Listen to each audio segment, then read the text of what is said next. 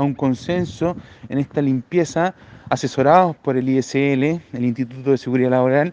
en la cual nos ha permitido de esta manera poder eh, señalar que sí es posible abrir todos los días en, en los Andes